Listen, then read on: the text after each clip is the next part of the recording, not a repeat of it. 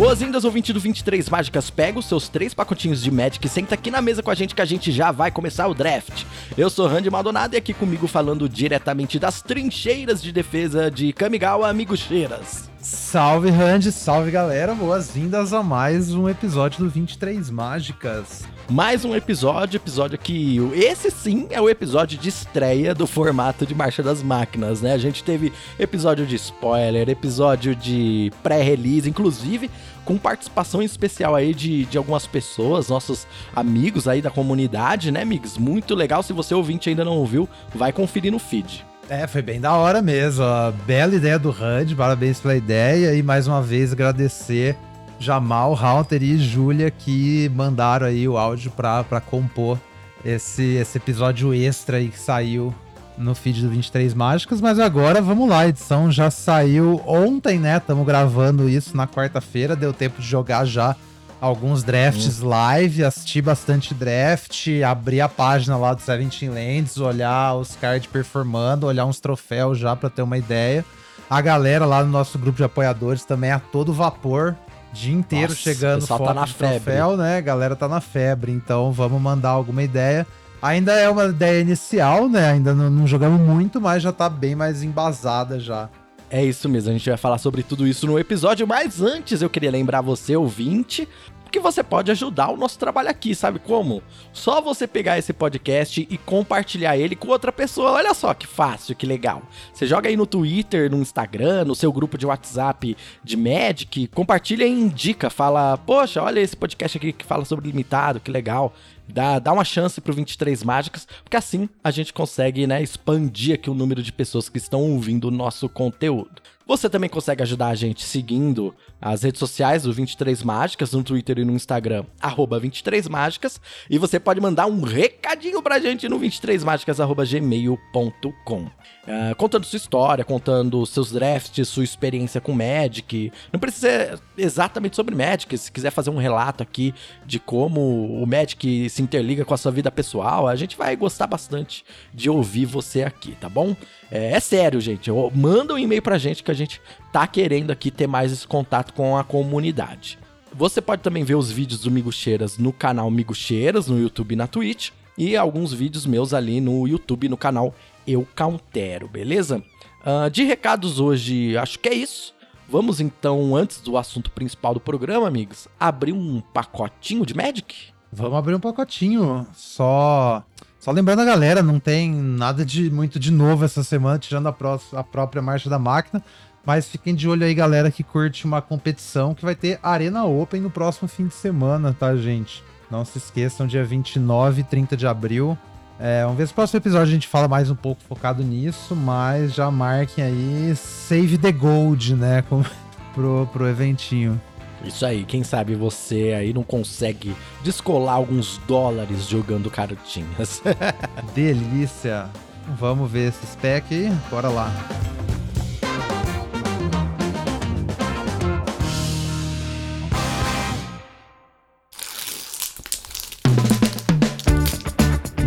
Cheirinho de carta nova é bom demais. Primeira carta que a gente abriu aqui revelação traumática, uma, um feitiço preto, uma mana incolor, uma mana preta, que revela a mão do oponente. Você pode escolher uma criatura ou batalha da mão do, do, do oponente e ele descarta essa carta. Se você. Mas você pode é, escolher não fazer isso para incubar três. Então é aquele famoso efeito de descarte com duas manas. Só que aqui você tem ainda um, um bônus caso você não, não consiga atingir nada, né? Uhum. Eu não joguei com essa carta ainda, mas eu quero testar ela, porque eu vi uma galera comentando que ela é melhor do que parece, assim. Se eu não me engano, a win rate no, no Seventeen Lands até que tá, tá mais interessante do que eu imaginaria, viu? Não, 56%, não tá muito alta assim, mas tá maior que a média, sabe?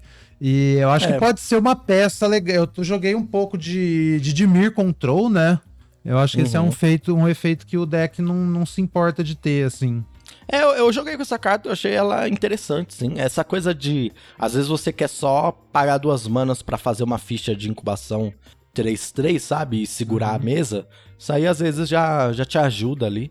Então, realmente, assim, eu joguei com ela, não é nada espetacular, mas não é uma É, é uma colinha legal, é uma carta que você É. consegue colocar nos seus decks. Sim, eu acho que assim, pode ser uma interação cedo e depois, tarde no jogo, você vai comprar ela, vai te dar algum corpo ali pra você fazer alguma coisa, sabe? Mesmo que já não esteja mais É. servindo, então pode ser uma, uma peça útil, sim. A próxima carta nossa é Consume, Consuming a Etherborn. Três manas incolores, uma mana preta, um 2 2 vampiro, né? Que tem life, é, backup e life link, o backup 1.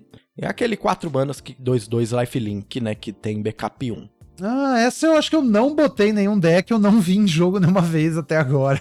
Então, assim, não, Olha, eu- não tem interesse. É, eu, eu vi uma pessoa usando, aí eu me interessei, aí eu coloquei no meu deck, aí eu me arrependi e é meio underperform, assim, sabe? Hum, Não, né? não vira, não. É muito, muito, o corpo é muito pequeno. Ah, e tem muita coisa de 4 mana também, muito melhor que isso, né? É, então, exatamente. Inclusive, aí, até aquele. Aquela criatura branca que é um pouquinho overperformer, que é o 2-2 e vira O que criatura vira alvo, criatura, sabe? sim, isso é interessante. É, então, eu acho que esses dois eles são meio parecidos, assim, meio que na proposta, mas por algum motivo o outro funciona muito melhor. Talvez porque os decks tempo estejam mais fortes, não sei. Aham. Bem, a, a próxima carta que a gente abriu é uma carta que eu gostei muito de ver ela em jogo, hein? Halo Hopper, um sapinho lá de 3 manas incolores, 3/2 que tem convocar. Ah, eu acabei de ver uma coisa interessante aqui, né?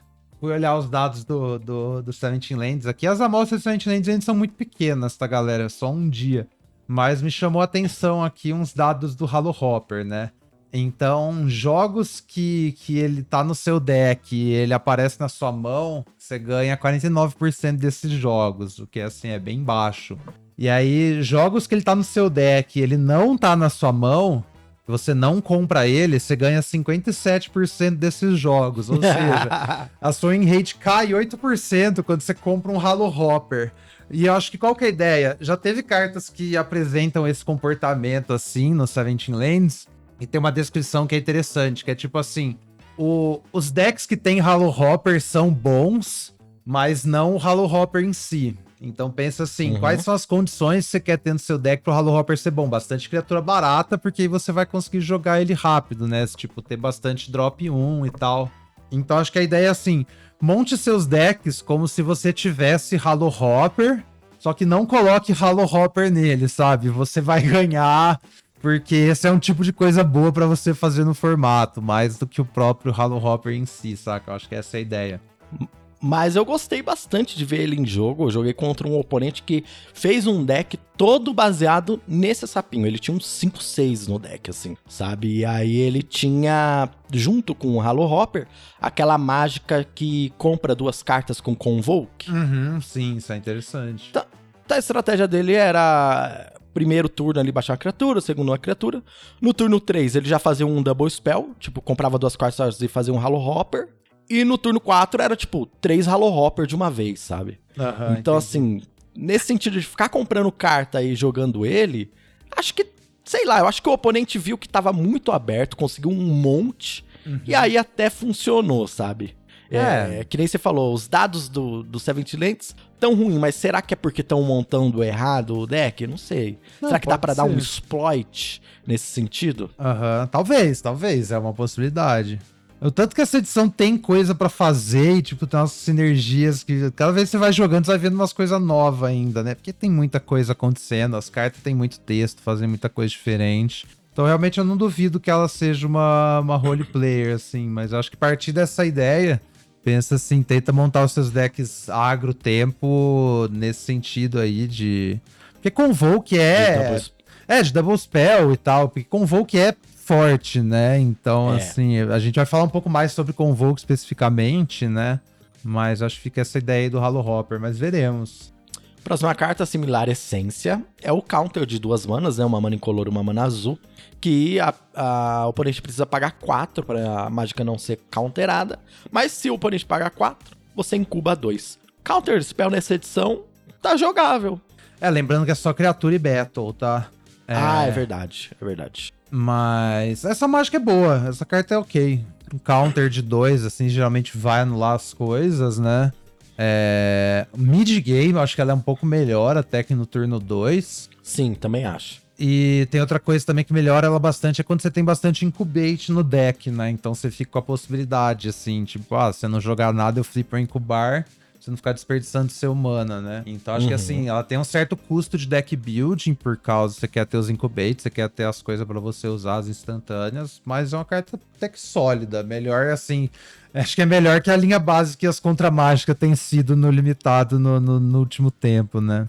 Sim, também acho que comparado às últimas edições, tá bem mais jogável, bem interessante, assim. Você não fica triste de ter uma no seu deck, não. Não, mod boa. E a próxima carta aqui é Kit King Billy Rider. Ah, que engraçado. Duas manas incolores e uma mana branca. Um Kit King Cavaleiro, que tem golpe duplo e é 1/3. No caso, é Billy Rider, que é uma Kit King montada num bode. Então, Billy é o nome do bode. A gente depende. Isso, é. Da... É. Uh, essa carta, sei não, viu? Assim, parece que quando ela tá rolando, ela é muito da hora. Mas ela meio que você precisa já que você faça outra coisa pra ela ficar boa, né? Sei. Ela bloca legal é o turno que entra, pelo menos, né? Tipo um 3 Sim. Mas... Eu acho que o problema dessa carta é que o deck que ela mais quer tá é o deck de cavaleiro, talvez, certo? Ah, não sei. Eu acho que talvez talvez o, o deck de marcador, o backup ou o GW mais até, porque eu acho que ela é mais uma carta de, de marcador do que de cavaleiro necessariamente, sabe? É, então, é isso que eu ia falar, porque se for nessa coisa de cavaleiro, no turno 3 você tem aquele passarinho, que é muito melhor. Uhum. E você tem aquele cavaleiro com vigilância, que também é melhor. Não, também é, então. É, eu não acho que ela é uma carta de Knight necessariamente, porque quais cartas de Knight ficam boas com ela? É só tipo o cavaleiro que pampa, né? O Lorde e outras coisas com backup, uhum. né? Eu acho que ela é ela mais é uma, uma carta. carta... De marcador. É, uma carta de marcador. Uma carta tipo, você usar no seu deck de backup ou no seu deck de. no seu GW. Mas a questão é que, tipo assim, ela não interage também explicitamente com o marcador, né? Ela é boa com marcadores, mas assim, qualquer criatura é boa com marcadores, de certa forma, sei lá. É, então, é tipo então, isso. Tipo, é, ela é meio filler. Até nos decks que ela é boa, ela ainda é filler, sabe? Eu acho que esse que é o problema. Então, assim, não é uma carta é, ruim, também... mas ela é meio filler em todo lugar, sabe? É, é exatamente isso. Ela não é uma carta ruim, os status dela, a ideia de você ter uma criatura golpe duplo é legal, mas ela não tem performado muito bem para mim, não, viu? É, então, acho que deve ter, jogo. Talvez tenha algum subarquétipo aí que você, tipo, abre várias dela e faz uma coisa assim, sabe? Mas que ela realmente brilha por si só. Essa outra já é uma que me surpreendeu um pouquinho positivamente, assim. Hangar Scrouger, duas manas incolores e uma mana vermelha. Um anão piloto 2/1 com backup 1 e quando essa criatura se torna virada, você pode descartar uma carta e comprar uma carta. É o famoso Mutt, o novo Isso, o novo Mutt, é. Uh, eu gostei também do Hangar Scrounger, bastante valorzinho, assim. É... Eu joguei no acesso antecipado e eu tinha Scrounger com umas cartas de Convoke no deck, jogando de Zet. É bem legal, porque você, você não precisa atacar com ele, né? É, você pode dar o loot pagando mana. É, você vira ele pra mana pro Convoke e ganha o looting, né? Isso é bem bacana. Isso. Essa interaçãozinha aí, mas. Que não é looting, né? É o Ramaging. esqueci. É Ramaging, isso, é. Mas enfim. Você descarta primeiro. É, e também esse backup de 3 mana para você gerar um ataque ali com seu drop 2, é uma paradinha bem legal também. Então, gostei, é assim, dá uma seleção. Uhum. Uma carta esses... interessante. Ah! É, esse falar. negócio, não, o que eu ia falar é a questão do flood, sabe? Tipo, uhum. se você vai montar esses decks curva mais baixa e mais voltado para tempo, o problema de flodar é muito real. E você não pode também zicar, né? Então você não pode sair cortando terreno. Acho, sei lá, até por isso que Mutt tava entre as melhores comuns de Bro e Engraver tava entre as melhores comuns de Firexia. Pra mim, esse negócio do, de consertar seu draw, sabe? Não acho que Sim. Scrounger tá no nível dessas duas, mas ainda é bem importante você ter isso aí em alguma medida no seu deck. É, eu, eu tenho achado a curva 3 desse draft uma curva um pouco enigmática para mim, assim, sabe? Geralmente tem muita carta de custo mana 3 que às vezes você pega, assim, mas é uma curva que talvez te atrapalhe um pouco se você tiver muita carta, sei lá, não sei. É, eu acho que a fita é que se você estiver olhando num pack que tem um drop 3 e um drop 2, você tem que pegar o drop 2, sabe? A não ser que o 3 Exatamente. seja tipo a rara mais premium do mundo, velho. Porque é muito fácil nesse formato, nesses primeiros draft, assim, você não tá tanto prestando atenção nisso de curva. Você terminar ali com um milhão de drop 3 e quatro drop 2, sabe? Aí você fica, fica bem esquisito seu jogo. É, próxima carta aqui, Core Albard, um, a Alabarda Core, né? Uma mana branca, um, um equipamento, que tem equipar um e a criatura ganha mais mais um em vigilância. Ah, isso aí eu, a gente tinha falado sobre essa carta, né? Eu vi em jogo, eu achei ok. Não. Assim, não, não me conquistou muito, não. Só achei ok. Eu não botei nenhum deck meu ainda. É, eu também vi em jogo, achei que não, não tem poder o suficiente pra fazer alguma coisa interessante, sabe? Vigilância é interessante, é legal, mas acho que não é o suficiente. É, parece que, tipo assim, o, o formato é muito grande pra isso, sabe? Isso, Isso é uma coisa de jogo pequeno, assim. É pelo menos os backups você tá botando outro corpo na mesa, né? Você está gastando uma Uhum. carta pra dar mais um, mais um, é tipo, deixa a desejar. E a próxima carta é comum, Serpent Blade Assailant, duas manas incolores, uma mana verde, um elfo guerreiro, 2/1 com backup 1 e toque mortífero. Ah, você ouviu uma galera usando. Acho que uma carta ok nos decks mais É. defensivo, mid, assim. Ou até no deck de É uma- marcador, talvez. Ok. Uma carta ok. O, o fato dele conseguir colocar um marcador em outra criatura e deixar um, um Death Touch 2/1 pra trás, tipo, meio É que ataca bem, defende bem. Sim, sim. Uma coisa assim mesmo. É. Dessas comuns que a gente abriu até agora, qual que seria o seu pique, hein, Migs? Nossa, tristeza isso aí, hein? Esse pack tá é, meio difícil. Eu acho que eu iria ou com counter ou com o discard preto, viu? É, eu tava pensando nisso, cartas de dois mana, sabe? Tem Scrounger aí, mas quero realmente começar um draft com Scrounger, tipo, É, sei lá, a então, questão dos drop sei. 3. É, mas tá, tá meio triste comum esse pack. Vamos lá, ver o que, que aparece agora. Vamos ver o que aparece aqui de incomuns. Na verdade, tem mais uma comum no pack, né? a é comum que Pyretic flipa, né? Manda aí. Prankster é a comum que flipa, que é aquele diabinho, uma mana incolor, uma mana vermelha, 2/1, que você pode pagar três manas incolores e uma mana Phyrexiana preta pra transformar ele numa criatura 3/2, que quando morre, cada oponente sacrifica um artefato ou uma criatura. Eu tentei usar isso aí algumas vezes, ele meio que deixou a desejar, sabe? Mas ainda é uma carta de dois mana. Acho que talvez eu ainda pegaria assim uma de Scrounger. Tipo, olhando pras comuns. Ainda é uma criatura de dois mana que gera um valor depois, sabe?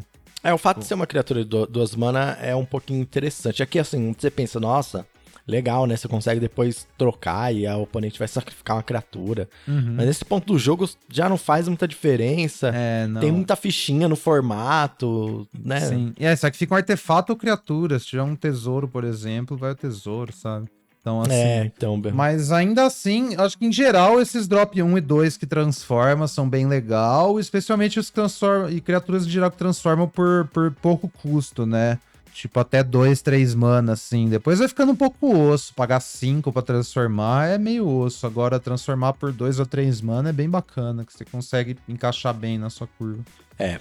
A próxima carta aqui a gente já começa nas incomuns. A primeira é a Halo Forager, aquela fadinha ladino, uma mana incolor, uma mana azul, uma mana preta, com voar 3/1, que quando entra no campo de batalha você pode pagar X, e aí se você fizer isso, você conjura uma mágica de feitiço instantânea com valor X de algum cemitério sem pagar os custos, né? Você dá aquele, aquele rebaia lá e já, já casta a mágica. Essa aqui é tipo, nossa, overperformer pra mim, vim jogo incrível. É, essa é braba também. Eu não consegui pegar ela e botar num deck ainda, mas sempre que castaram eu falei, ó, legal, legal.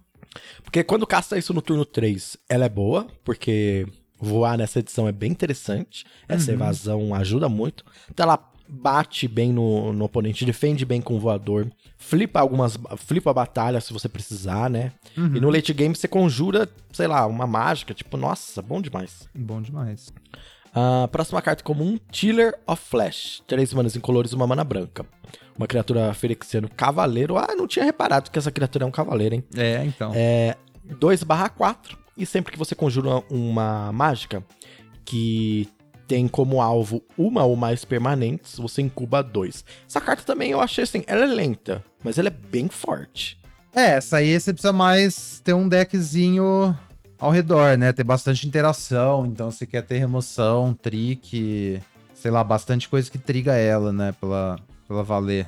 Nossa, eu- enfrentei um. eu não lembro se foi eu ou se o Leonel que tava jogando. A gente tava jogando ali junto no Discord. E enfrentamos uma pessoa oponente com um desse, com um deck assim. Só de remoçãozinha pequena, sabe? Conseguiu Aham. montar um deck assim, filé. Muito, muito difícil de ganhar, porque a partir do momento que isso aí tava em jogo, se você não, não tirava, a pessoa conseguia já incubar umas duas vezes enquanto Vai matava embora. suas criaturas, sabe? Vai embora. Aham, Da hora, da hora. Todas minhas remoções viram chupacabras, olha que delícia. Exatamente, é, exatamente. Suas emoções irão chupacabras. A próxima em comum é uma batalha, que é a nossa batalha do PEC, que é a invasão de Belenon, que é uma batalha de 5 de resistência, que quando entra no campo de batalha você faz um cavaleiro 2/2 com vigilância. E aí no, no- na parte de trás, criaturas que você controla ganham mais um, mais um. Essa pra mim é tipo, nossa, incrível também. É, não joguei nenhum deck branco ainda até agora. Então eu não consegui muito ver, ver qual que é a dessa, sabe? Tipo, enfrentei alguns deck branco, ou fui, tipo, tomei um, um, um sopapo muito forte, muito rápido, nem vi a cor das coisas. Uhum. O jogo se estendeu um pouco mais, assim. A fita é que tem aquele. Pra chegar a falar de Battle depois, né? Que tem a dificuldade em flipar ela, né? Não é umas coisas tão. Não é tão de graça, assim, sabe? A gente já falou É. no episódio brinde lá. Essa aí com certeza é da hora. Mas é que o 2-2 Vigilância também, acho que eventualmente termina, tipo, ficando muito. Ficando meio irrelevante, sei lá. É, o que eu gostei nessa batalha é que ela funciona muito bem nesse deck tempo. Esse Uhum. deck que você vai fazer drop 1, vai fazer drop 2, e aí vai fazer essa batalha no, no- na 3, é, já atacar ela, e aí no turno 4 você vai ter alguma interação, tipo um bounce, alguma Uhum. coisa assim, sabe? Nesse sentido, essa batalha eu achei bem legal. Porque, querendo ou não, ela é uma 3 manos que coloca um- um- uma criatura em jogo. Então ela afeta a mesa. O fato dela Sim. afetar a mesa faz com que eu goste dela. Uhum, sim. Ah, antes da gente escolher o nosso pick aqui, eu vou falar da nossa carta de lendas de- do multiverso, que é uma incomum também. Aham. Que é a Inga Olhos de Runa, né? Olhos Rúnicos, é, lá de Kaldheim.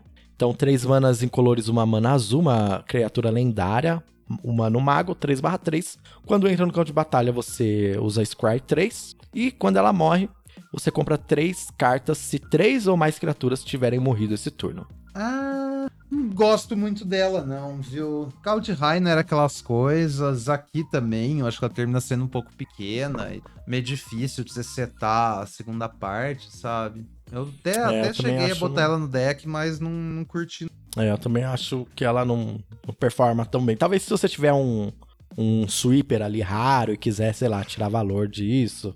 Mas no geral não é muita carta que eu tô procurando, não. Ah, qual, qual seria o seu pique, ô, Migs, dessas cartas todas? Eu acho que eu pegaria a Porque a- fadinha. É, então, porque eu ia falar isso pra você. Aqui a gente tem uma decisão importante, que é ou pegar a fadinha no pique 1 e pegar uma carta multicolorida, Uhum. ou pegar alguma carta monocolorida que deixa a gente mais aberto, né? É, que assim, Chiller é monocolor em teoria, mas também não é, né? Que você vai precisar ter muita ah, interação. Então provavelmente você vai jogar de, de Orzhov, sabe? Então você vai Uhum. aproveitar o Incubate melhor também. Ela é uma carta branca, mas pra ela é uma carta meio Orzhov secretamente. Ah, entendi. E a batalha talvez seja uma carta Azorius. É, tipo isso. A batalha também não sei. Essa batalha é da hora, mas é, você vai querer ela em deck. É aquele negócio também, deck agro, 5 de vida custa mais. Eu acho que isso é um pouco real, assim, sabe? Sim, sim. Tipo, então é. A batalha também é um pouco mais restritiva. Então eu não acho que o Halo Forge é tão mais restritivo do que o Filler ou o Belenon pra, pra isso ser uma preocupação real, sabe? Acho que ainda, iria- ainda iria na fada. É, eu falei tudo isso, mas eu também pegaria a fadinha, que eu acho ela melhor. Ah, é. E ela é splashável também, você considera como uma carta de late game, você tem um deck... De late game ela é esplachável. Verde, é, um deck Simic ou Golgari, você splasha ela também, sem problemas. E aí a nossa rara, que provavelmente seria o pique mesmo aqui da, do, do pack, né? Como muitas vezes é nessa edição, porque temos raras muito Sim. boas, que é o Hidetsugu Enkairi. Duas manas incolores, duas manas azuis, uma mana preta. Uma criatura lendária, ogro, demônio e dragão, porque são duas criaturas juntas, né? E é um 5/4 voar. Quando entra no campo de batalha, você compra três cartas, põe duas cartas e da sua mão no topo do seu Grimório em qualquer ordem. Um card selection muito bom, um draw com card selection. Né? um brainstorm. Um brainstorm, isso. E aí, quando morre, você exila o card do topo do seu Grimório e o oponente perde vida igual o valor de mana daquela, daquela carta. Se for uma mágica de instantâneo feitiço, você pode conjurar sem pagar o, o custo de mana. É. carta, Não tem que falar, né? carta de custo alto e impacto alto. Essa, essa edição tem uma vibe assim. É que também tem uma. Não sei, é que a gente não tem realmente um drop 2 mega eficiente aqui, sabe? Pra isso ser uma discussão. Aqui não. Tipo, Isso. Sei lá, pensa um drop 2 super eficiente, tipo a Kenra, sabe? A Kenra de Prowess Prowess. Aí acho que é uma questão mais Hum, interessante. sim. Se você pega a Kenra ou Idetsugo. Porque Sim. será que Idetsugo tá no tier A a mais de bomba, sabe? Porque tem tanta carta A que, tipo assim, esses drop 2 que são mega eficientes também são, tipo, basicamente uns A, sabe, nessa edição, dado tanto que você precisa deles. Então acho que é bem interessante. É, esses 2 são mega eficientes, eles realmente, assim. Porque eles acabam um jogo muito rápido, seu oponente tá querendo fazer um jogo mais longo, né? Você consegue utilizar eles ali, e às vezes é isso mesmo, eles ganham o jogo sozinho, né? É, então, uma coisa assim, porque. Porque você vai ter que pegar cartas de dois mana em algum momento. E se você não Exatamente. pegar as cartas boas que você vê, você vai ter que pegar as cartas medíocres, sabe? Uhum, sim. E mesmo que você for pegar as cartas medíocres, você ainda vai ter que gastar uns piques relativamente alto pra pegar elas. Porque você precisa Sim. delas. Senão o seu deck simplesmente não funciona, né? E isso é uma, até uma dúvida que eu sempre tive, assim, é uma dúvida interna, sabe? O que, que é melhor? Pegar as cartas medíocres depois de mana alta, tipo as bombas, entre aspas, o top ending medíocres ou os, os drop 2 medíocres, sabe? O que que no draft vale mais? Eu acho que de formato para formato muda, né, essa resposta. Ainda tô tentando decifrar o que vale pra esse formato aqui. É, eu acho que assim, você vai pegar as bomba cara quando elas forem umas coisas. Bomba cara acima de drop 2 premium. Quando for tipo as, as mais bomba das bombas, tipo o anjo de backup ou o Sunfall, sabe? A cólera que exila e faz incubar. Quando for Uhum. umas coisas assim, muito insana mesmo. Porque aí eu acho que quando, quando tiver falando de, de. que essa questão, os drop 2 premium, né? Coisa cara, você vai terminar tendo um monte. Primeiro porque tem um monte de bomba cara na edição. Então, se você achou corretamente ali a cor que tá aberta, elas vão chegar pra você depois, sabe? E, e só aquelas cartas é, de cycling, elas já podem ser um top end, sabe? É, então, e falando Essa- isso também, exatamente. Tipo, se você não tiver as cartas, as bombas caras, você ainda pode botar uns Shonker comum em comum que também vai resolver a parada pra você, sabe? Agora, os Drop 2 Premium, que é muito mais insubstituível, né? Porque, assim, Uhum. se os três primeiros turnos do jogo eu joguei carta medíocre enquanto você jogou carta muito premium, eu provavelmente vou estar pra trás, sabe? A não ser que eu também Sim, tenha não vai carta conseguir voltar, né? é, não vou conseguir voltar. Não adianta, tipo, eu fazer minha bomba lá no turno 6, ela não vai me trazer se eu já tô tão pra trás, assim. Então, acho que essa é a. Acho que esse é até o, o, o, o passo pro grande tema que eu ia falar do episódio, assim, que é essa. Ter esse conflito entre o tempo e o, o jogo mais longo, né? O tempo e as bombas, sabe? Nossa, então vamos, vamos já pro assunto principal do programa, porque eu também tenho muita coisa pra falar sobre isso também.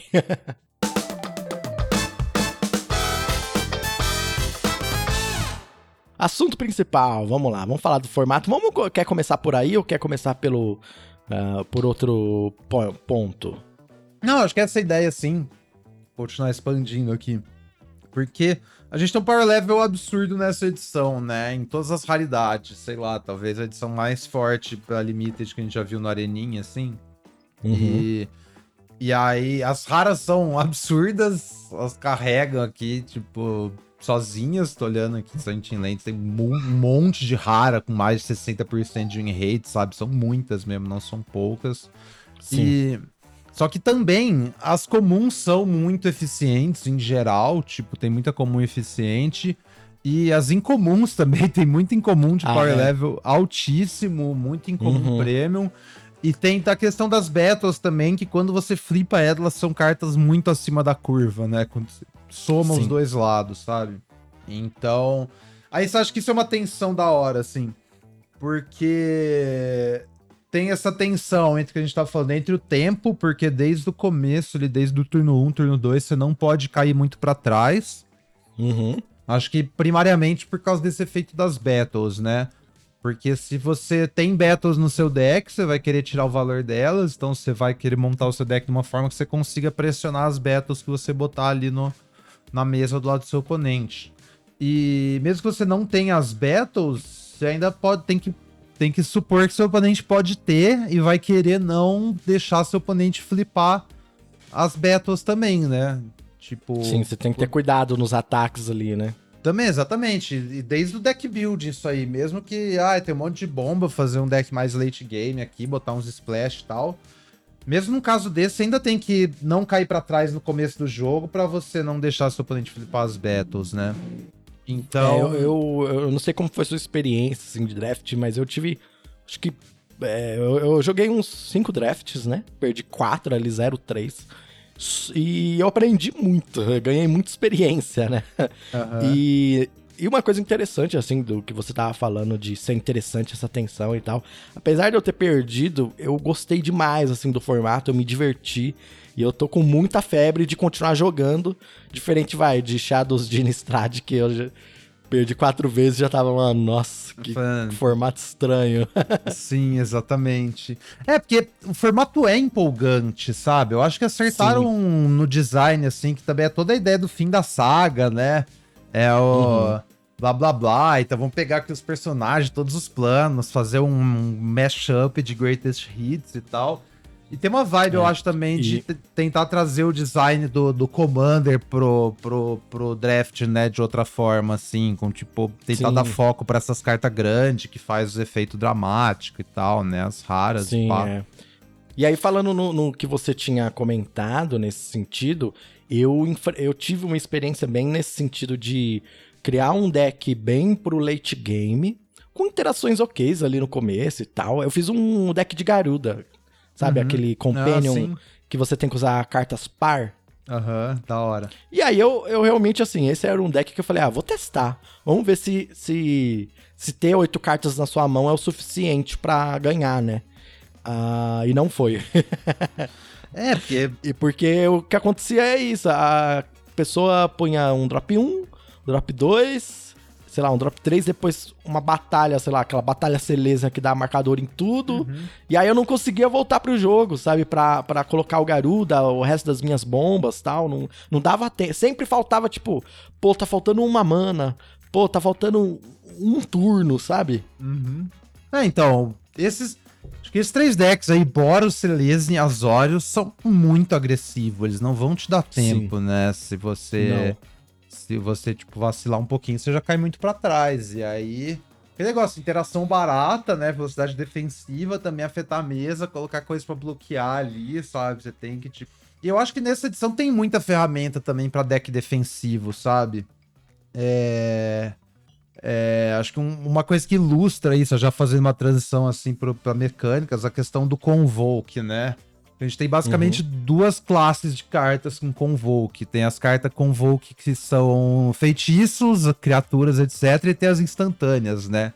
Sim, Acho sim. A diferença, assim, esses Convoke instante, que tipo, você fala, ah, beleza, você só vai fazendo criatura e passando, sabe? E, tipo, seu oponente, ah, ataca aí ataca aí. Você meio que sempre tem a, última, a última resposta, porque você não precisa nem de mana para fazer as suas cartas com convoke, Nem né? de mana, é. Uhum. Então, nossa, a sensação muito boa. Você tem três criaturas desviradas e uma remoção de três mana na mão com convoke, sabe? Seja a remoção preta ou a branca. Você só fica tipo, ah, beleza, ataca aí, gasta suas tricks, sabe? Eu vou ficar fazendo dois é. para um aqui na moral. É, tem aquele bounce azul também, aquele Burning Books, que eu acho que funciona também muito bem nesse sentido, né? Sim. O... Tem o. Azul tem aquela mágica que para mim foi muito boa, que é aquela que vira duas criaturas e coloca dois marcadores de, de stun. Também tem convocar e é uma mágica instantânea. Boto fé, sim, sim, então. Até a remoção de 6 mana, que parecia meio. A remoção vermelha parece meio cara demais. Isso. É uma carta bem funcional, bem interessante. Você ativamente quer uma cópia. A de 6 e a, a, o counter azul também, que você countera e você compra duas cartas e descarta uma carta? Aham, uhum, sim, sim. Sabe, nesse deck que você consegue passar com a mana aberta, porque sei lá, você vai fazer. Ou você vai flip, flip, flipar alguma coisa, ou você vai comprar uma carta, sabe? Alguma coisa assim. Uhum. Esse, esse counter performou super bem, assim. Eu levei uns counters desse aí. Não, da hora. Então é. Acho que tem uma coisa assim. Então. Você. Não sei, eu tô sentindo assim. eu perdi pra agro quando eu tava com esses decks meio paia, que aí você toma uma curvada muito rápida, sabe? Mas eu acho que é uhum. mais problema do meu deck, sabe? Mas eu acho que dá Isso. pra você construir um deck. E as ferramentas defensivas pra você prolongar o jogo nesse formato existem, sabe? Só E- que a gente ainda não encontrou direito, né? É, você tem que montar uma, uma shell certa, exatamente. Você tem que chegar nas builds mais corretas, né? E É. aí é um pouco E na melhor de três é mais interessante ainda, né? Que ainda você ainda tem aqueles recursos de, de rating, né? De- aquela mágica que dá mais Uhum. três, mais três pra criaturas brancas e verdes, etc e tal. Sim, tem essas coisas também, exatamente. É, e você também você já viu as instantâneas que seu oponente tem, sabe como planejar um pouco mais. O jogo é bem interessante, né? Mas então. Então é isso, acho que é uma questão de tempo pra achar esses decks. Mas eu não acho que assim, a edição é, é, tipo só agro igual, tipo, Firex, sei lá, de novo, mais uma vez.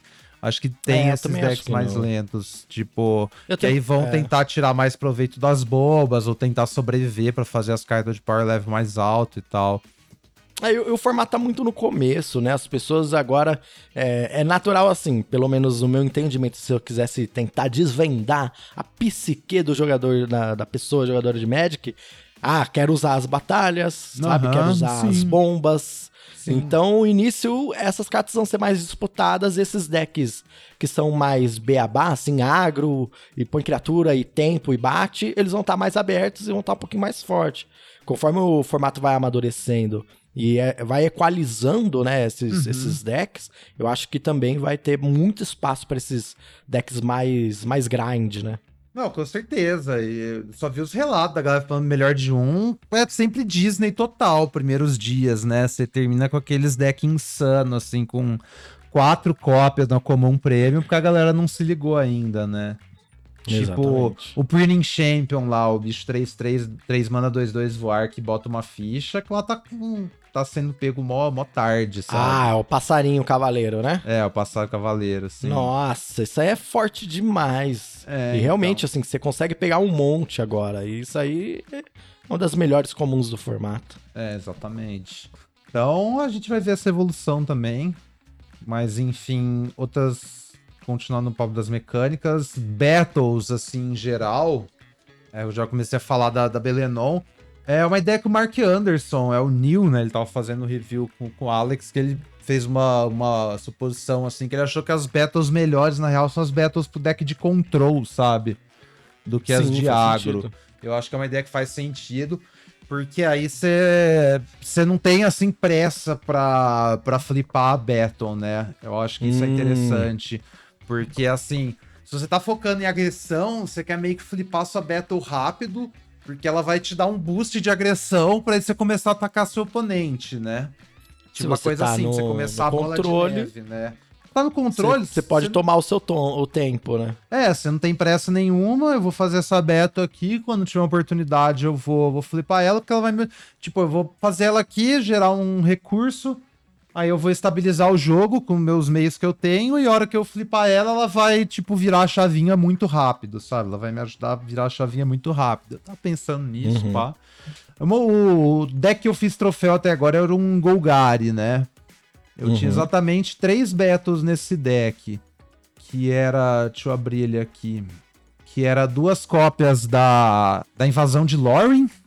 Que é aquela de seis manas que destrói uma criatura quando entra. E o verso ela é estrelinha, estrelinha, né? O número de terreno Um que você Shonker. controla. aham. É, uma bela Sei. card advantage puro ali, é uma chupa-cabra, né? Entra, mata uma coisa.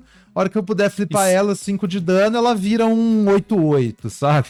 É, e, e seis manas pra remover uma bomba do oponente, uma criatura que tá te dando trabalho, nessa edição não é muita coisa, não.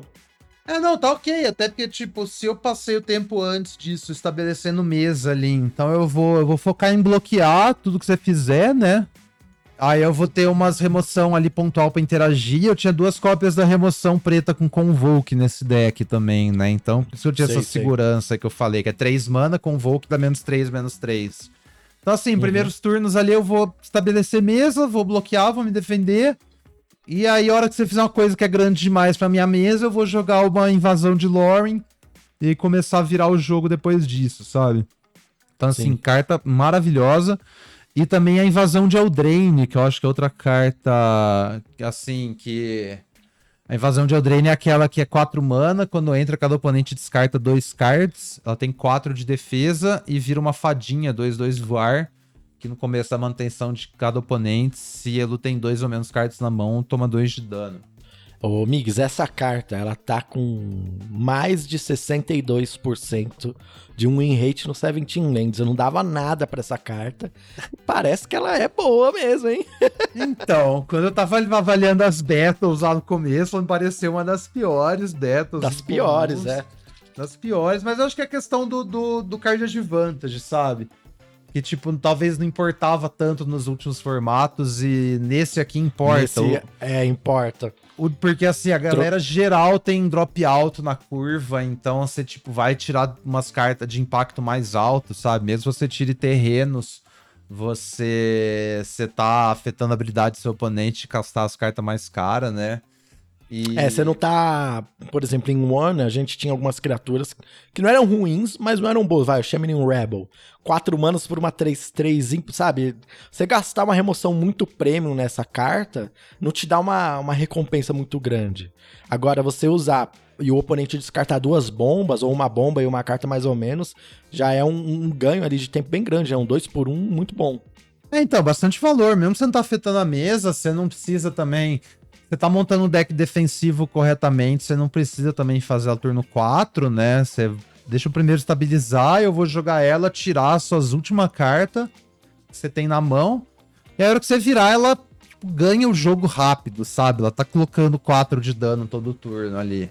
Mesmo que você não Sim, possa é. atacar, ela tá dando 2 de dano todo turno, sabe? Então. Sim.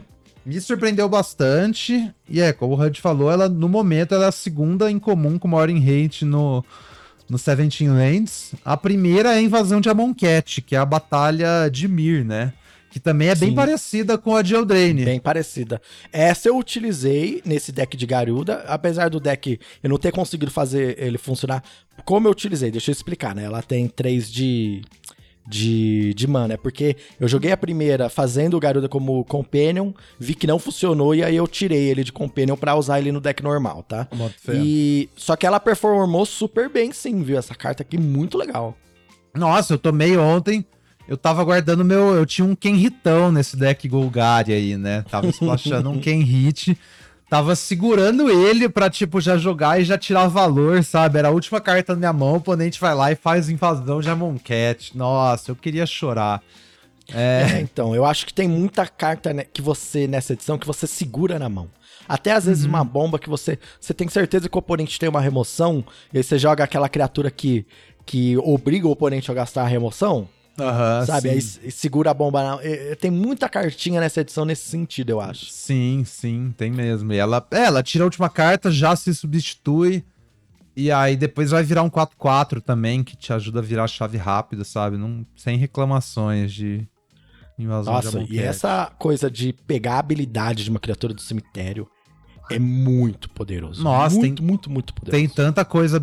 Eu fiquei com, eu fiquei com medo aí o que aconteceu nesse jogo, né? Aí meu oponente começou a atacar a invasão de Aboncat, aí tinha aquele bicho 2-3 que fica imbloqueável quando seu oponente tem oito cartas no cemitério, sabe? Ah, sei. Eu tive que matar aquilo lá, porque senão meu oponente ia ter um Kenhit na mesa, né? Ia flipar e uhum. copiar o meu Kenhit, ia começar a reanimar tudo, eu ia perder com certeza. Então eu tive que, assim, uhum. redobrar esforços para não deixar a pessoa flipar a invasão, porque o, o verso ia ser, assim, muito danoso. Uhum.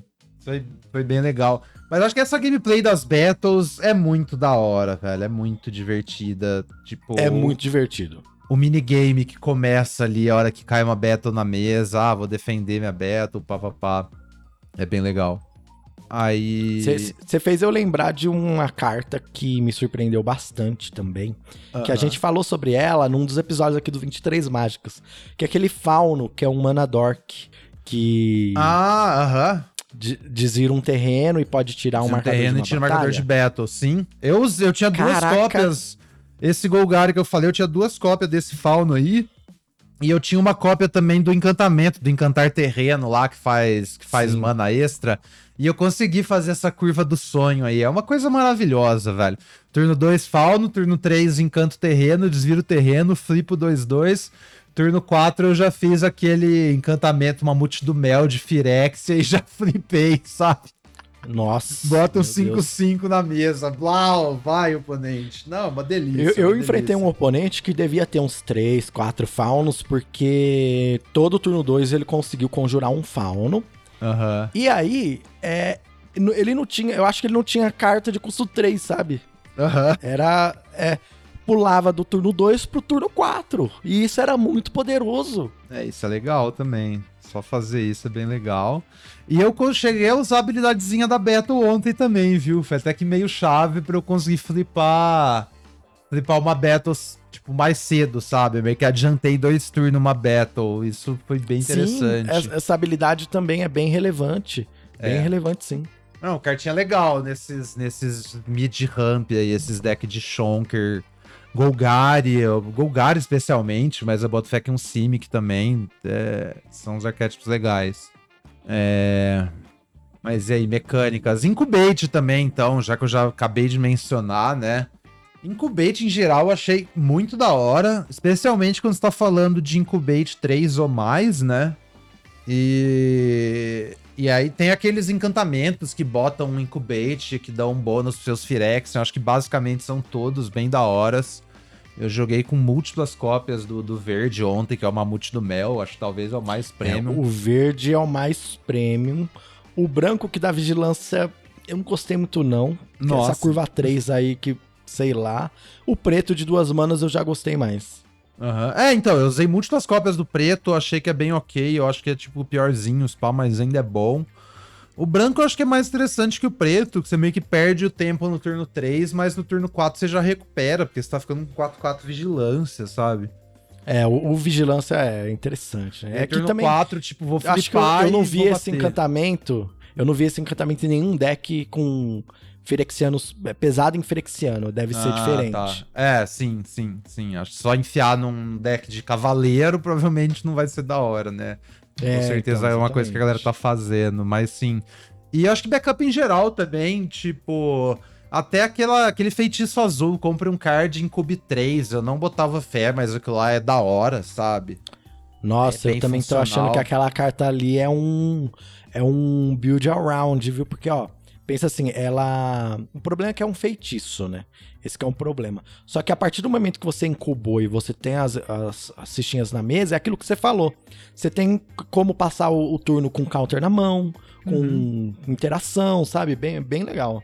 E tem uma coisa que as fichas não tomam remoção feitiço também. Isso aí, tipo, às vezes você bota seu oponente numa situação bem chata, sabe? Tipo, sei lá, você- eu tenho um pacifismo e você tem uns incubate grande na mesa. Eu meio que não posso atacar enquanto você não flipar seus incubate, né? É, a gameplay é bem da hora, bem da hora. Mas assim, em geral, incubates altos pode ir sem medo, é bem da hora. É, em geral, não tem nenhuma mecânica que, que é ruim, né? Não, é, não. Eu ia falar de backup também, backup também só elogios, né? Tem algumas cartas de backup que são um pouco paia, mas a- as, as boas cartas de backup são ótimas, né? Não tem assim, Sim. não tem erro.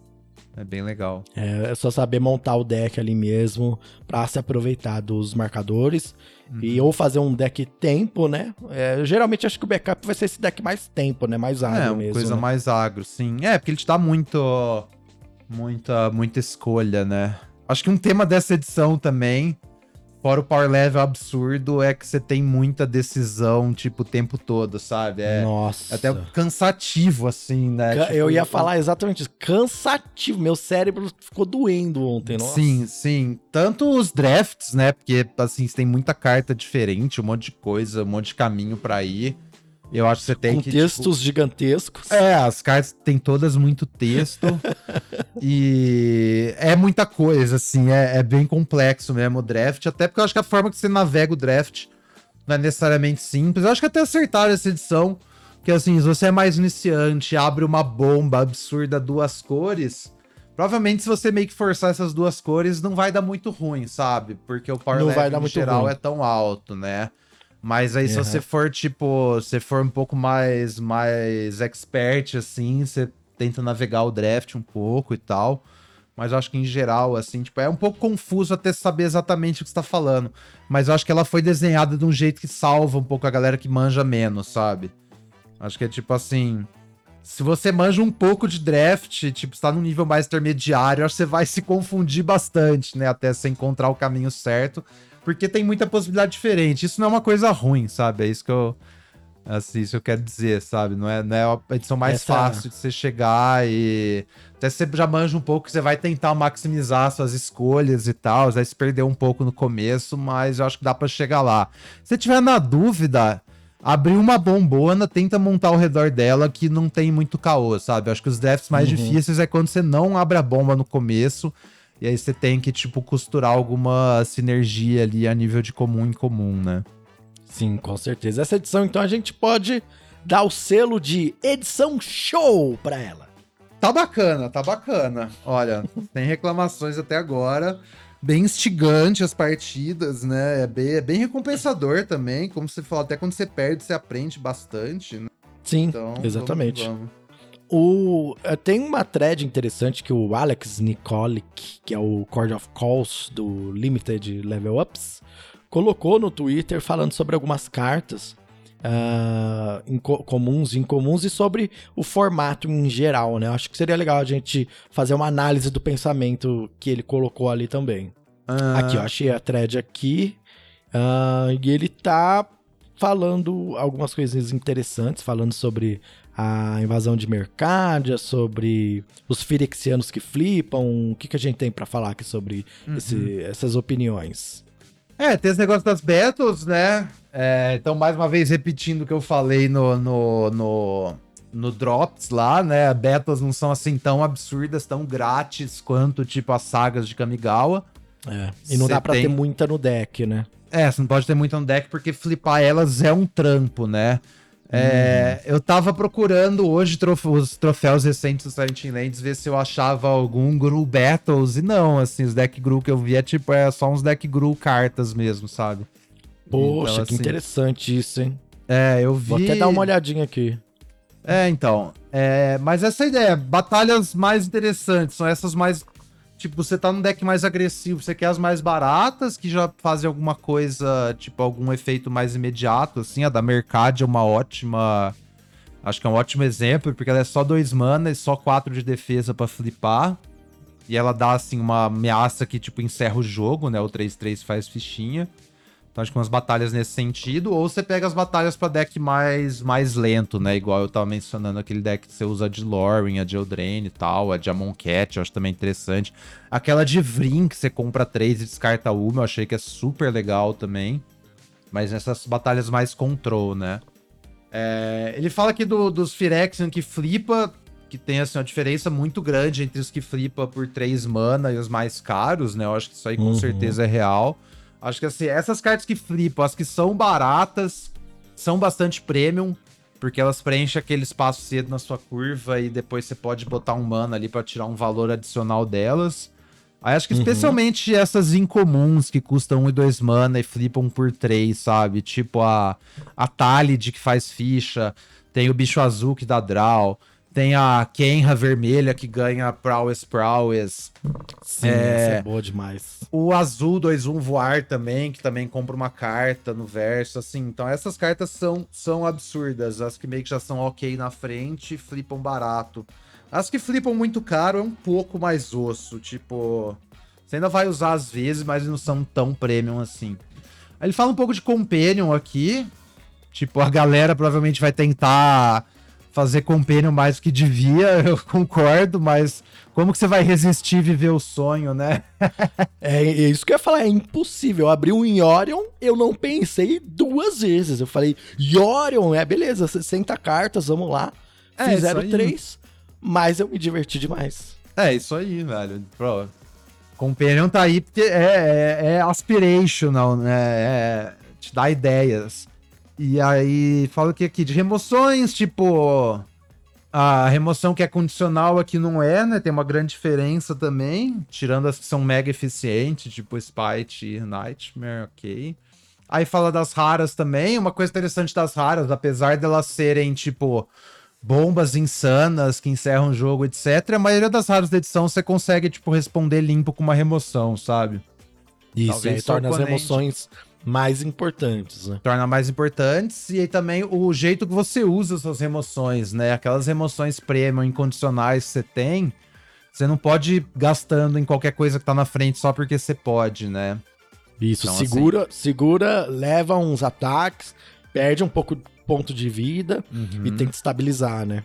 Isso, bloqueia suas remoção eficiente instantânea tenta gastar no momento que você for, tipo, tirar uma trick do seu oponente, tirar uma 2 para 1, tirar um bite, tenta achar o timing certo. E as remoções premium que matam qualquer coisa, segura até você achar uma coisa que, tipo, você quer matar mesmo, porque todo deck vai ter coisas que você precisa matar, né? Sim. A gente precisa ter paciência e pensar muito, fazer muita conta nesse formato, hein? É, matemática aí tá pegando. Não, a gameplay, exatamente. Tipo, como tem muita escolha durante os jogos, gameplay aqui tá, tipo, mais importante do que nunca, né? É. Que assim, tem esse negócio, os jogos são bola de neve, é muito sobre tempo. Mas. Sim. Mas devido às battles, é meio que como se todo mundo começasse com 25 ou 30 de vida, sabe? Então, Sim. assim, os jogos são longos, apesar de às vezes eles serem decididos muito rápido, a tendência é que eles são mais, tipo assim, quando você não tá vacilando, seu oponente não tá vacilando, a tendência é que os jogos sejam arrastados, né? Eles demorem mais para concluir. Então, pro, significa que provavelmente você vai ver suas bombas com maior frequência, porque você tá comprando mais cartas, ou seja, suas remoções premium são, são importantes para isso, né? E é isso. Espaço para control aqui. Esse negócio das battles de, de battles para control serem um pouco mais interessantes, né? E tem essa outra thread aí que eu ainda não tinha visto. É, ele, ele, ele também postou aqui algumas cartas que até concordo, assim, cartas que estão overperformando um pouco. A Efara Dispersal, que é aquele hum. bounce que se você tá utilizando uma criatura atacante, ela custa apenas uma mana azul. Uhum. Então. E é, é uma carta também que às vezes salva uma criatura sua, sabe? Tipo. Sim. Não, super é... versátil. Você pode usar também versátil. só para tirar uma coisa da frente, né? E Surveio 2 também é muita coisa. Então é, é quase um Tolarian Jazer, o que ele fala aqui do lado. É, então, exatamente. O Bola Slinger também é uma carta que me deu muito trabalho. 4 manas por um 2-2 backup 1, que quando ataca vira a criatura o artefato alvo do oponente, né? Mas o fato de isso aqui pôr um marcador em outra criatura e você ir nesse jogo de tempo, nossa, que é bem forte, nossa. Sim, bem legal mesmo. Em nível de comum, claro, né? Aham. Uhum. O Maraldin Redship, que também é uma carta que o pessoal tá subestimando bastante, que é o barco, né? Aquele veículo de 3 mana 4 barra 1 ímpeto, que tem Incubar 2. Essa carta aqui eu acho que é bastante valor numa carta, a gente já tinha falado sobre ela, né? Sim, são dois retângulos por uma carta só. Seu oponente meio que tem que bloquear o 4-1, né? 4-1 flipa várias battles sozinho. E depois se troca 4-1, você ainda tem um 2-2 ali. É, é da hora, é da hora. E outra carta aqui que realmente surpreendeu, que é o War, é, Wari Tespian. Uma mana incolor, uma mana verde. Um gato druida 3 1, que quando entra no campo de batalha ou morre, você dá vigiar um. Então assim, essa é uma carta que ataca bem.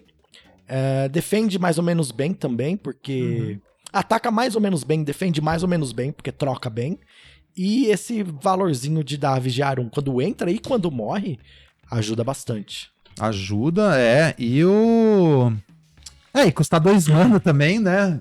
Custa dois manos. É, então. Falamos um monte sobre o Top 2.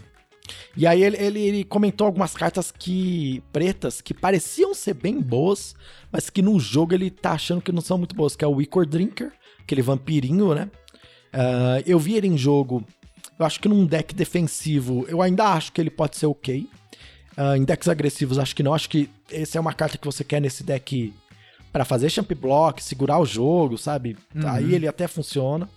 Uh, Ancil de Necrópolis parecia ser uma carta de vantagem, né? Mas ela é muito lenta, realmente. Não, mas tá falando que essas cartas são melhores do que elas parecem, ao contrário. Ah, verdade. Eu tinha é. entendido que, que ele tá falando que são melhor, é, melhores do que parece. É, eu joguei com Ancil ontem no deck de, de quem. Não, eu tirei depois. Mas eu tava jogando, Ansil é da hora. É, eu joguei então, com Rakdos depois também, com Nezumi, com o Drop 1, também achei legal. Cê, cê, esse Core Drinker, você concorda com o que eu falei dele ser uma carta defensiva ou você acha que não?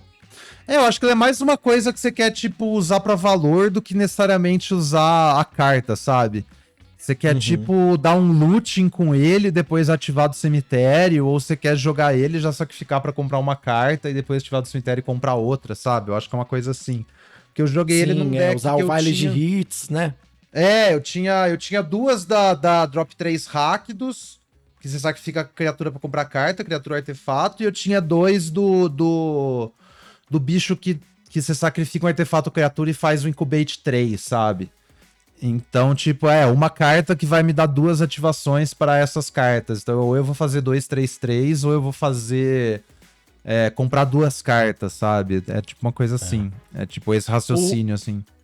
O Ancio de Necrópolis, é, eu ia falar que assim, ela parece boa, mas eu usei ela uma vez. Eu achei ela meio lenta, assim, achei que. Não sei, sabe? É, uhum. hum, o fato dela. É, mas aí tem, tem um ponto eu montei o deck provavelmente errado para essa carta. Essa é uma carta que você tem que ter interação para fazer ela no passe, né? Passar com mana aberta, coisa assim, né? É, ela te dá um valor tarde no jogo quando já trocou suas criaturas. Então, primeiro você quer ter muita criatura no deck, né? Uhum. Você quer ter uma contagem de criaturas altas, porque aí você vai, tipo, trocar elas e trazê-las de volta e castar de novo, né? Eu acabei tirando ela do deck do Kenritão, porque eu não tinha tanta criatura assim, né? Eu tinha mais, tipo, Sim. coisas que fazem incubate, sabe? É, ela é interessante que ela volta suas bombas pra mão, né? Sim, mas é, a questão é que, tipo, eu já tinha alguma recursão de, de criatura, né? Eu tinha criatura preta, que quando morre você bota uma no topo, e eu tinha o bicho verde, o coveiro verde, sabe? Então, se o The Necrópolis... Ah, a Cidade Necrópolis, eu não sei se eu falei, mas é aquela, aquela instantânea. Não, duas então, manas sim. colores, uma mana preta, mila é. 3 e devolve dois pra mão, duas criaturas devolve pra dois mão. pra mão, é. Como eu já tinha o coveiro, já tinha coisa, achei que ia ficar meio demais. Eu já tinha o Kenhit também, reanima a criatura, né? Uhum. Então, falei, ah, eu não tenho tanta criatura assim, sabe? Então, assim, eu tinha, tipo, quatro encantamentos que dava incubate, que ele não é uma criatura no cemitério, sabe? Então por isso eu falei, ah, nem vou usar essa carta porque ela não vai compensar, né, para mim. Mas eu é. vejo, assim, um deck que ela compensa. Nezuma Informante, que é aquele rato de uma mana incolor, uma mana preta, 1 barra 1, que quando entra no campo de batalha, o oponente descarta uma carta. É, essa é uma carta que, se você tem como tirar valor dela, ela fica muito boa. Um vale de uhum. hits, por exemplo, ela é, então. deixa ela boa. É interessante que o Dafore também, que é outro excelente jogador, tava comentando que pareceu underperform esse rato no Early Access, né? Agora a gente tá vendo o contrário, porque é... Em geral, as cartas pretas mesmo, se você for olhar lá no Silent Lands agora, elas estão, tipo, mó alto, sabe? Umas cores que tá mais, mais forte, assim. Acho que é... A, a, sinergia entre as cartas pretas é bem interessante, sabe? O jeito que é, então, preto então, mas... grinda muito bem o jogo, até mais do que as cartas em si, não empolgar tanto ele grinda, mas é isso que, que, que eu tô achando que, assim, não é só pegar as cartas pretas e colocar no deck, sabe? Não, ah, não, não, tem, não. Você tem que montar o deck já pensando nas interações, já pensando num plano de jogo, né? Não é uma pilha de cartas, é um, é um deck, né? Sim, é, porque, assim, grindar é fácil, sabe? Porque todas as cartas pretas grindam bem. Então, assim, não vai ter muito erro você pegar um monte de carta preta, provavelmente seu deck vai ser bom em grindar. Só que esse formato tem, tem duas coisas dispetando uma de cada lado, né? Não basta ser só ser bom em grindar, você tem que ser bom e não cair para trás muito no early game. E o rato é meio estranho nisso, né? Porque é um 2 mana 1 um, um, não vai afetar tão bem a mesa cedo. Então você tem que completar o rato com, com outras coisas, né? Então, tipo assim, eu vou usar esse rato depois para dar um Final Flourish, tirar uma criatura grande. Ou eu vou usar esse rato para dar um convoke no Collective Nightmare ali, também ajudar. Como que esse rato vai me ajudar? Fora, fora, tipo, fazer meu oponente descartar uma carta. Porque, assim, se for só fazer meu oponente descartar, eu pego invasão de Eldraine. Entendeu?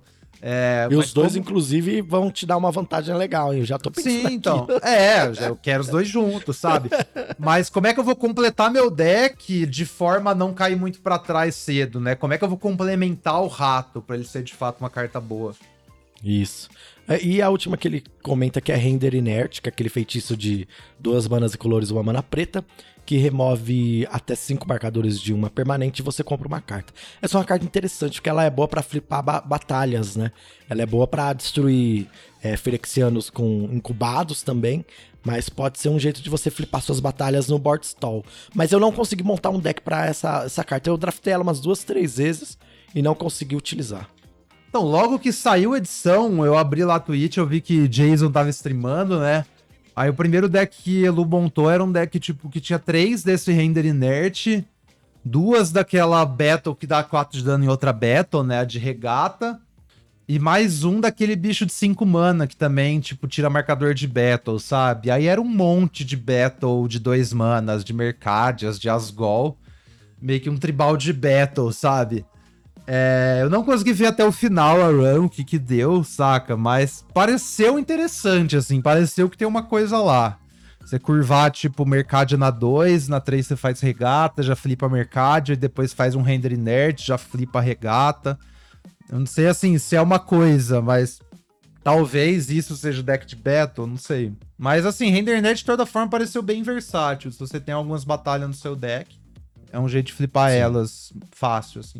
É, a gente falou bastante aqui sobre os nossos jogos, né? Sobre o que a gente tentou, o que a gente não tentou. Tem alguma coisa que você queria adicionar, amigos? Não, acho que é isso mesmo, galera.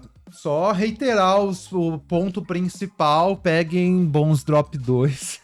Sim. E eu acho que é isso. Não tem assim. E, e, e essa edição tá bem diferente o jogo da melhor de 3 e da melhor de 1, viu? Às vezes é uhum. meio parecido, assim. Nessa edição eu tô sentindo que parece que são dois formatos diferentes. Uhum. Nesse início, pelo menos, né? Então a gente tá falando aqui muito baseado no, no mundo da melhor de 3, que eu também tô jogando melhor de 3 nesse formato, viu, pessoal? Interessante falar sobre isso também, essa, esse ponto. Aham, uhum, É, a melhor de 1 sempre vai ser mais mais, mais rápido, né? Mais proativo os decks. Quanto maior o ranking que você tá, mais repetitivo são uh, os jogos, né? Que são enfrentar as mesmas coisas. Mas é isso aí. Vamos que vamos. É, é, eu queria rapidinho pra gente finalizar. Vamos ver o top 5 cartas comuns e incomuns no Seventh Lands? Bota no GIH ali, ó. GIH? É. Beleza. Não, o do lado. Aqui. GHWR. Ah, WR, isso. Uh, vamos ver aqui as top 5 comuns do Seventeen Lands. Em primeiro lugar, Breeding Champion, passarinho, né? Duas manas em colores, uma mana azul, 2 barra 2 voar, que cria uma ficha 1 barra 1 elemental, né? Vermelha e, e, e azul. Uh, top 2 aqui, Final Flourish, duas manas, é uma mana em color uma mana preta, dá menos 2, menos 2 para criatura. Você pode sacrificar um artefato a uma criatura para dar menos 6, menos 6, uma remoção. Uh, terceiro lugar, Deadly Derision, que é o Green Bounty instantâneo que cria um tesouro, né? uhum. Que ela é um instantâneo que duas manas em colores, duas manas pretas, destrói a criatura ou Planeswalker alvo e você cria um tesouro. Em quarto lugar, Ancil de Necrópolis aí, ó. Tá aqui, em quarto aí. lugar. Com e em quinto é Fara Dispersal, que é aquele bounce mesmo, que a gente comentou, que também o Alex falou sobre ele. E aí eles estão todos mais ou menos com entre 60,6% e 61,5% uhum. de um win rate. É, menção honrosa a Volcanic Spice, tá ali 60,5%, né? Isso. Todo o resto das cartas já tá abaixo de 60%. Volcanic Spice é. já é remoção vermelha. É, mas é, é, eu tô no Premiere, né? Deixa eu mudar pro tradicional aqui pra ver se muda alguma coisa. É que a amostra tradicional é minúscula, né? É tá minúscula, vendo? né? É, não dá pra tem que ser no primeiro. É, é, eu achei interessante que aqui também uh, tem o Halo Shard Scab, que é aquele 5 uhum. manas 4/4, que devolve uma batalha ou uma instantâneo source do seu cemitério para pro topo, né, do seu grimório. Essa carta é só boa mesmo, viu? É, se pá, ela é só boa e a gente não tá sabendo lidar com ela.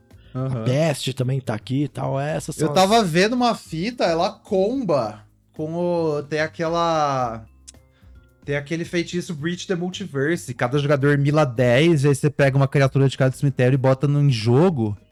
E aí você usa aquilo lá, você mila o Scab, bota ele em jogo, já bota o Breach de volta no topo do seu deck. Uhum. E aí, uhum. se você tiver mais Scab, você pode fazer isso de novo até milar seu oponente, sabe? Mas para isso, seu oponente tem que ter menos carta no, no, deck que você, ou não? Não necessariamente, porque se você tá sempre entrando num Scab, você pode sempre botar o Breach no topo, e seu oponente vai comprar antes, né? Porque você faz o Breach no seu turno, entendeu? Cada Breach você ah. faz um Scab e bota o Breach no topo. Então, meio que assim, seu oponente uma Sim. hora não vai ter carta e você sempre vai estar tá comprando Breach. Você tem que ter uma forma de sacrificar o Scab para trazer ele de novo, de novo, né? Entendi, entendi. Você, quem, quem vai co comprar antes e morrer vai ser o oponente. Vai Legal. ser o oponente, Legal. é. Vai ser o oponente. Como interessante. em questão de incomum aqui, as, as que estão melhores aqui. Invasão de Amonkhet aí, ó. Dimir realmente tá aparecendo aí que tá forte. Tá, então. Sim, então. Invasão de Eldraine também. Depois a, aquela Talid, aquele fungo lá, que é o. Que é uma mana incolor, uma mana preta 2/2. É, paga 4, né? Com uma mana Phyrexiana verde. E vira um 3-3 que Pô, quando entra convenhamos. morre, deixa um. Tinha um comentário, paga três praticamente, né? Nenhuma dessas Paga três, criaturas você meio que quase nunca, nunca, assim, só num extremo late game você paga mana, né? Geralmente é É, você vida. sempre paga a vida. O É. Marshall tá aqui também, né? Que é o, o Lorde de Cavaleiros. E o Collective Nightmare, também mais uma mágica preta, que é o Convocar menos 3, menos 3. Então, realmente, assim, muita coisa interessante. Bastante Uhum. coisa preta aqui no topo. Sim, então. Melhor cor, vocês ouviram aqui primeiro. Finalmente, Dimir é o melhor arquétipo do draft, pessoal. É isso aí. Recebam. Divirtam-se, Ah, divirtam Divirtam-se, é. Ah, então acho que é isso, né, amigos? Acho que a gente finalizou por hoje, passamos por muita coisa. Tô sem voz, que eu tô meio gripado. Já estou, já comecei sem voz o programa, agora minha voz tá sumindo completamente. Então, né, vamos, vamos parar logo aí pra você poder descansar, que já, já ficou grave já a situação. Só foi deteriorando, né? Agora eu já tô tá outro. definhando. É, então. ai, ai, Então é isso. demais. Obrigado, amigos, pelo dia de hoje. Porra, Ed, eu que agradeço. Valeu também, galera, que acompanha aí o 23 Mágicas. E a gente se vê nas filas de marcha da máquina. Bora draftar muito. Até mais, pessoal.